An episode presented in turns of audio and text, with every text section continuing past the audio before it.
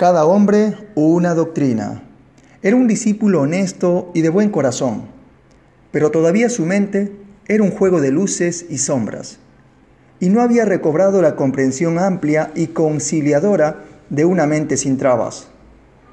Como su motivación era sincera, estudiaba sin cesar y comparaba credos, filosofías y doctrinas Realmente llegó a estar muy desconcertado al comprobar la proliferación de tantas enseñanzas y vías espirituales. Así, cuando tuvo ocasión de entrevistarse con su instructor espiritual, dijo, Estoy confundido. ¿Acaso no existe demasiadas religiones, demasiadas sendas místicas, demasiadas doctrinas, si la verdad es una? Y el maestro repuso con firmeza, ¿Qué dices, insensato?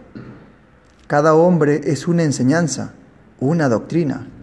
Y ahí termina este post. La enseñanza dice, aunque haya muchas vías, en última instancia, sigue tu propia senda interior, sigue tu propio camino. Ahí está la verdadera doctrina, en descubrirte a ti mismo.